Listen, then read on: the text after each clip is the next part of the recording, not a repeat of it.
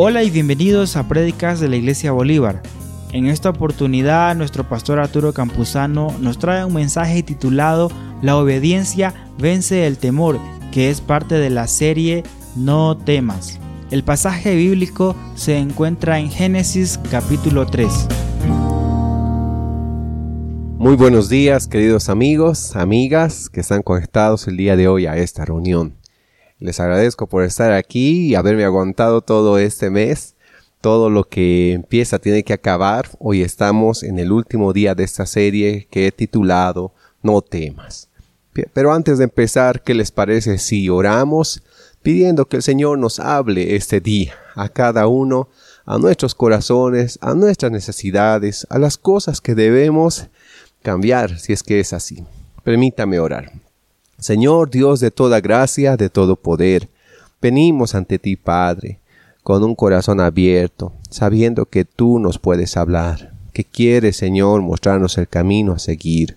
Te ruego que hables a cada joven, a cada señorita, a cada persona mayor, Señor, a cada niño, Señor, el día de hoy, por medio de tu palabra, Señor, para que tu palabra sea que los convenza, Señor, si algo debemos cambiar, si en algo debemos persistir, Señor, porque es tu palabra viva y eficaz. Ponemos este tiempo en tus manos. En tu nombre oramos. Amén. El tema del temor es muy importante, porque todos experimentamos algún tipo de temor.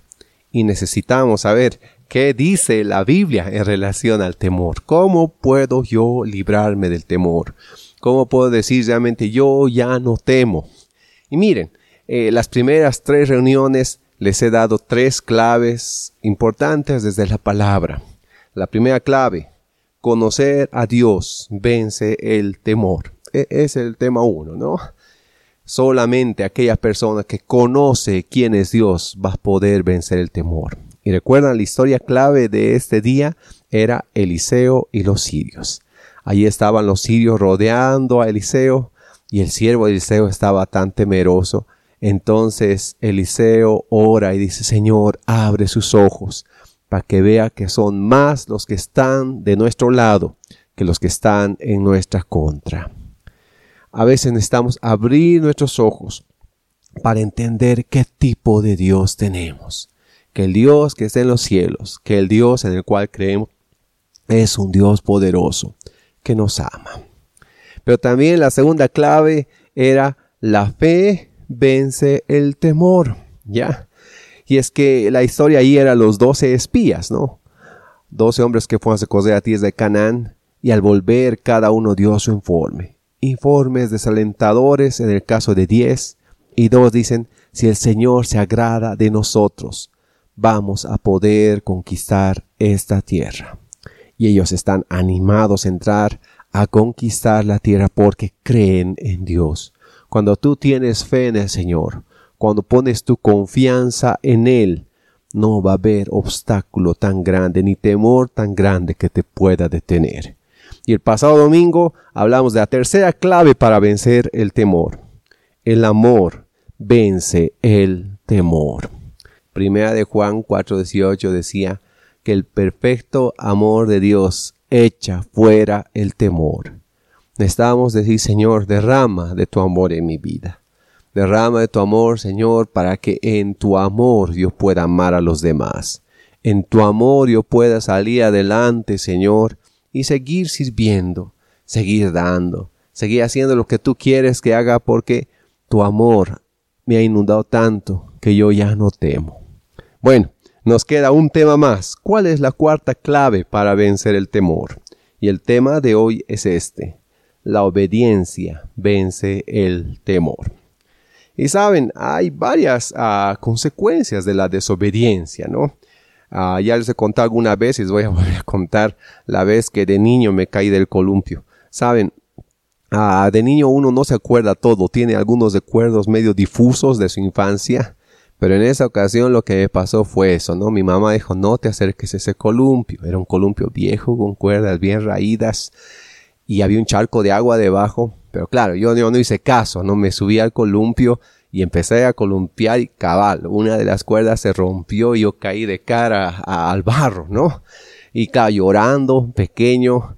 y entendiendo que pues mi mamá no me había dicho las cosas por mala, sino porque me quería y yo había sido desobediente, ¿ya? Fue un momento terrible, el momento de caer, de sentir el vaso en la cara, pero era consecuencia de mi desobediencia. Otra experiencia de niños que quiero contarles y creo que tiene que ver con el tema también es un día cuando estábamos con mi familia aquí en la plaza principal. Yo era pequeño, tendría unos 3, 4 años y recuerdo haber estado persiguiendo a mi hermana, ¿no? En algún momento, pero de alguna forma mi hermana pues desapareció de mi vista. Yo seguí corriendo buscando a mi hermana, pero no estaba en ninguna parte. Y me perdí, me perdí en la plaza. Empecé a llorar caminando y ahí donde está el árbol de Navidad que siempre se decora en los fines de año, había un grupo de hippies, ellos me agarraron, me dijeron no te preocupes, ya me vi tus papás, creo que me invitaron a algo de comer y ahí estaba sentado. Claro, mis papás aparecían al momento, me rescataron, pero, pero qué miedo para un niño pequeño sentirse perdido sentir que no están los papás de uno al lado de uno. Pero mira las cosas que suceden, ¿no? Y en la Biblia, queridos amigos, queridos hermanos, el pueblo de Israel es un ejemplo no de obediencia, sino de desobediencia. Si hubo un mandato del Señor, ellos lo rompieron y vez tras vez desobedecían al Señor una y otra vez. Y eso les trajo un montón de consecuencias en sus vidas.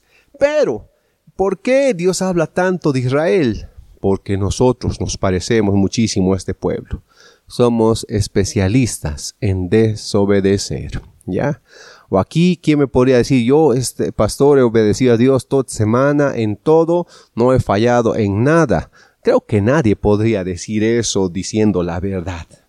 Y una de las consecuencias más trágicas de la desobediencia a Dios es el temor. Cuando desobedeces empiezas a temer. Y la historia que quiero contarles el día de hoy es la primera historia de la Biblia, la historia de Adán y Eva. Y en el inicio, hermanos, amigos, en la creación todo era perfecto.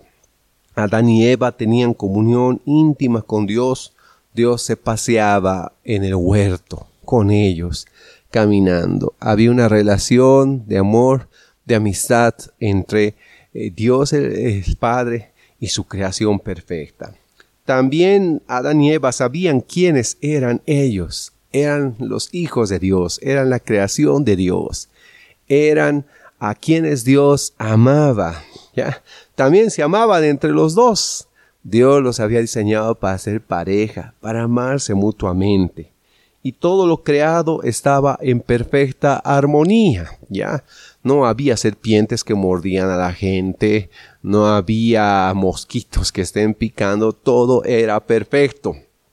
Pero entró en la escena la serpiente, diciendo tres mentiras. Génesis capítulo 3, versículo 4 dice, Entonces la serpiente dijo a la mujer, No morirás, sino que sabe Dios que el día que comáis de él serán abiertos vuestros ojos y seréis como Dios sabiendo el bien y el mal. Fíjense, ahí están tres mentiras. No morirán. Y realmente el hombre a la larga iba a morir. ¿Serán abiertos los ojos? Sí, iban a ser abiertos sus ojos. Pero iban a ser abiertos sus ojos hacia el mal. Se iba a perder la inocencia. Se iba a perder esa capacidad de no, no pecar. Serían como dioses la mentira más grande porque no hay nadie como Dios. Eva, Adán, los dos creyeron la mentira, desobedecieron a Dios. Y en ese momento, cuatro cosas se rompieron, cuatro cosas. La primera, se rompió su relación con Dios. En Génesis 3.8 dice, y oyeron la voz de Jehová Dios que se paseaba en el huerto al aire del día y el hombre y la mujer se escondieron de la presencia de Jehová Dios entre los árboles del huerto. Fuimos creados para Él. Fuimos creados para tener una comunión íntima con Dios. En vez de eso, desde ese día, los hombres y las mujeres tratamos de escondernos de Dios, como si eso fuera posible. En el fondo sabemos que algo está roto y que ya no podemos acercarnos a Dios. O peor aún, no queremos acercarnos a Dios. Y lo peor es que tratamos de buscar una salida a nuestra condición por nosotros mismos. Buscamos otras cosas que puedan dar sentido a nuestra vida y no las encontramos. Y allí empezamos a temer, porque ya no sabemos para qué estamos aquí en la tierra. Pero también otra cosa se rompió. Ya, en el Génesis 3.9 sigue hablando el rato y dice, Mas Jehová Dios llamó al hombre y le dijo, ¿dónde estás tú? Y aquí lo que se rompió es la relación con nosotros mismos. Y es que el Señor sabía dónde está físicamente Adán y Eva, ¿no? Eh, ¿Por qué entonces pregunta, ¿dónde estás? Francis Schaeffer comenta y dice, estás fuera de ti mismo, ya no eres como yo te creé. Desde el momento que el primer hombre y la primera mujer pecaron, el hombre y la mujer ya no saben quiénes son. Y por eso el ser humano hoy trata de responder a la pregunta, ¿quién soy? Y la mayoría de sus respuestas solo muestran cuán perdido está, cuán perdidos estamos, porque en el fondo, lejos de Dios, no sabemos quiénes somos. Se rompió la relación entre ellos también. En Génesis 3:12 la palabra dice lo siguiente. Y el hombre respondió, la mujer que me dice por compañera, me dio del árbol y yo comí. Fíjense, el que debía proteger y cuidar, ahora acusa. El que debía amar se protegió a sí mismo, mostrando cuán egoísta y egocéntrico puede ser nuestro corazón cuando le damos la espalda a Dios. Por eso, el gran problema de la sociedad moderna es la soledad hemos perdido la capacidad de relacionarnos los unos con los otros. Y si nos relacionamos, son relaciones totalmente egoístas, donde no sabemos dar. Pero también se rompió la relación con la naturaleza. Génesis 3:17 dice, y al hombre dijo, por cuanto obedeciste la voz de tu mujer y comiste del árbol que te mandé diciendo, no comerás de él, maldita será la tierra por tu causa con dolor comerás de ella todos los días de tu vida. Pesa una maldición sobre la tierra también. Antes todo estaba en armonía, pero todo se convirtió en caos. La naturaleza agrede al ser humano y el ser humano agrede la naturaleza. Y hoy más que nunca vemos esta crisis. Incendios, sequías, la mayoría producto de lo que el hombre está haciendo con la naturaleza. Se ha roto las cosas. Vivimos en un mundo quebrado, en un mundo roto. Consecuencia de esto, se llenaron de temor. Génesis 3:10 dice, y respondió, está hablando Adán a Dios, oí tu voz en el huerto y tuve miedo, porque estaba desnudo y me escondí. Fíjense, ¿por qué Adán tuvo miedo de la voz de Dios? Él es su creador. Él, de él depende todas las cosas. En el fondo es porque ya no sabemos quién es Dios. Tememos a Dios porque no sabemos quiénes somos nosotros mismos. Ya no somos capaces de conocer a nuestro prójimo, y nuestra relación con la naturaleza está en conflicto. Oímos la voz de Dios y en vez de correr a Él, escapamos, nos escondemos, tenemos miedo. Y aunque no reconoce a Dios, sabe que no puede esconderse delante de Él. O como dijo Séneca, mienten aquellos que dicen que no creen en la existencia de Dios, pues de noche y cuando están solos, dudan. Saben, el ser humano está perdido, más perdido que cuando yo era niño, mucho más, lejos de Dios, desobedeciendo a Dios y lleno de temor. Ahora, hay consecuencias de la desobediencia, ¿ya? Y creo que el pasaje clave para hoy se encuentra en Deuteronomio 28. Y saben, eh, todo el libro de Deuteronomio está hablando de las consecuencias de la obediencia y de la desobediencia. Y en esta parte va a hablar de que el temor es unas consecuencias de la desobediencia. Deuteronomio 28, 65 y 66 dice de esta manera. Y aún entre las naciones no descansarás, ni la planta de tu pie tendrá reposo, pues allí te dará Jehová corazón temeroso y desfallecimiento de ojos y tristeza de alma, y tendrás tu vida como algo que pende delante de ti, y estarás temeroso de noche y de día, y no tendrás seguridad de tu vida. Qué, triste castigo para un pueblo que no iba a obedecer al Señor. Qué terrible advertencia alejarnos del Señor. Un corazón temeroso. Fíjense la descripción es más clara, ¿no? Desfallecimiento, no tener fuerzas para seguir adelante. Tristeza del alma, un dolor más profundo que un dolor físico, depresión quizás. Sentir que estoy entre la vida y la muerte cada día, un sentimiento constante de temor que no me deja. Ausencia de las seguridades más básicas porque pienso que mi vida pende de un hilo y vivir así cada día. Puras consecuencias de habernos alejado del Señor. Entonces, pastor, hasta aquí nos ha hablado de, las consecuencias de obediencia. ¿Qué, ¿Cuál es el camino que debo seguir? ¿Cuál es el camino de la obediencia? ¿Cuál es el camino para regresar a Dios? Y quiero darte tres claves el día de hoy. Primera clave, reconocer a quien sí debes de temer. Quiero que abras tu Biblia en Mateo 10:28. Y la palabra dice de esta manera, No temáis a los que matan el cuerpo, mas el alma no puede matar. Temed más bien a aquel que puede destruir el alma y el cuerpo en el infierno. A veces tenemos miedo a muchas cosas, las arañas, las cucarachas, no sé, queridos. Pero a quien sí debemos temer es a ese Dios que esté en los cielos, a ese Dios que nos ama, a ese Dios que es justo y santo, que no podemos pasar nada delante de Él.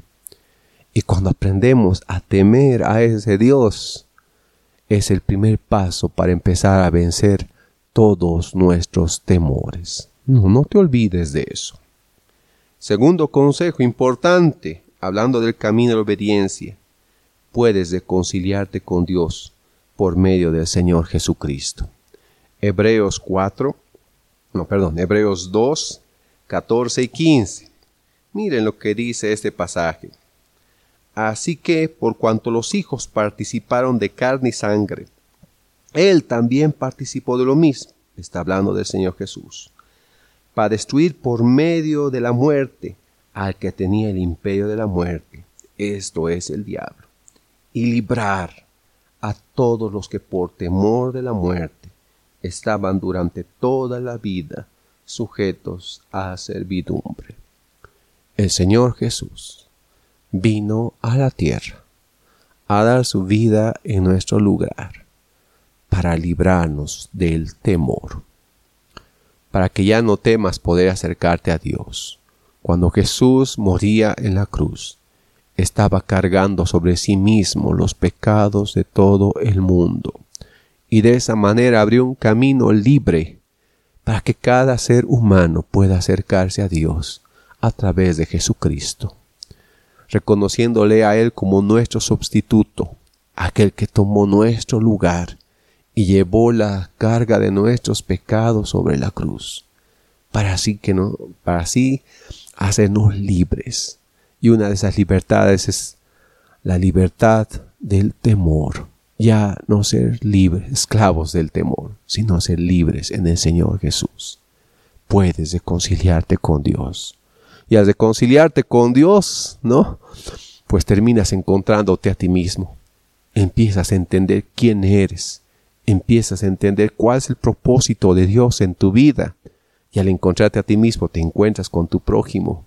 Te encuentras con que puedes amar a los demás, con ese amor que has recibido del Señor, con esa nueva identidad que tienes en Él. Y también puedes reconciliarte con la naturaleza. Las cosas empiezan a volver otra vez como era al inicio. Recuperas ese paraíso perdido aquí en la tierra ahora, porque te has reconciliado con el Señor. ¿Entiende esto? El tercer camino es, el tercer consejo, perdón, es por amor a Dios, obedecerle todos los días de tu vida. El Salmo 40, 8 dice de esta manera, el hacer tu voluntad, Dios mío, me ha agradado, y tu ley está en medio de mi corazón. Aquella persona que sabe quién es Dios, que cree en Él, que ha recibido de ese amor de Dios, empieza a obedecer al Señor. No por temor ya a Él, sino porque ama al Señor. Y por amor a Él empieza a obedecerle y agradarle cada día de su vida. Y al hacer esto, encuentra paz en su vida. Se da cuenta que sus temores se van esfumando porque hay una seguridad más grande en Él. Y en la obediencia podemos caminar cada día. A manera de aplicación tengo cuatro preguntas para ti. ¿Estoy huyendo de Dios porque sé que estoy haciendo algo malo? Recuerda, no puedes esconderte de Dios.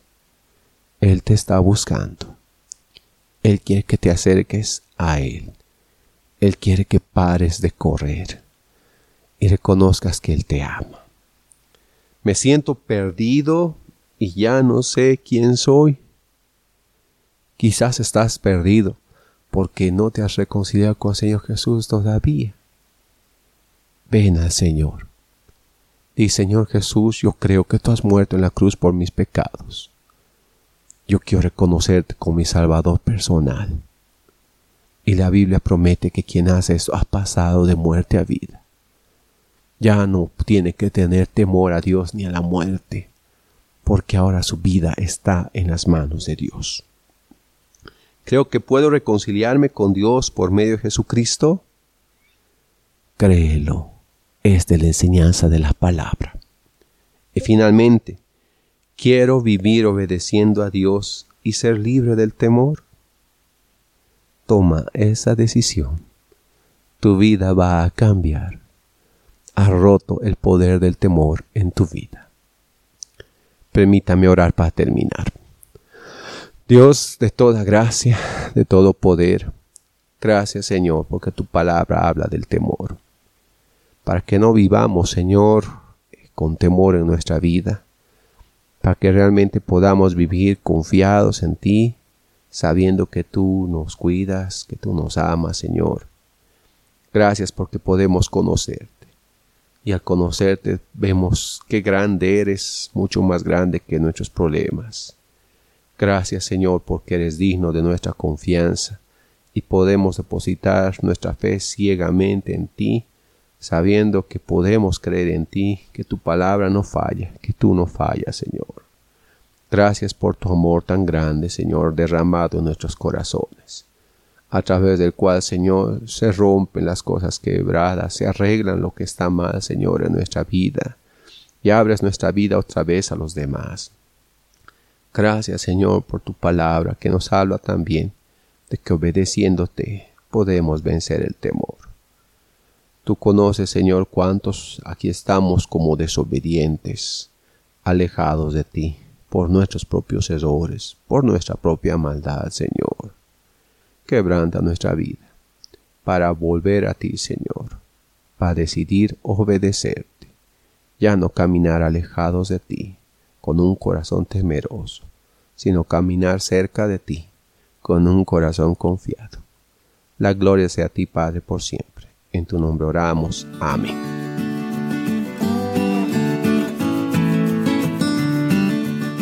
Gracias por escucharnos.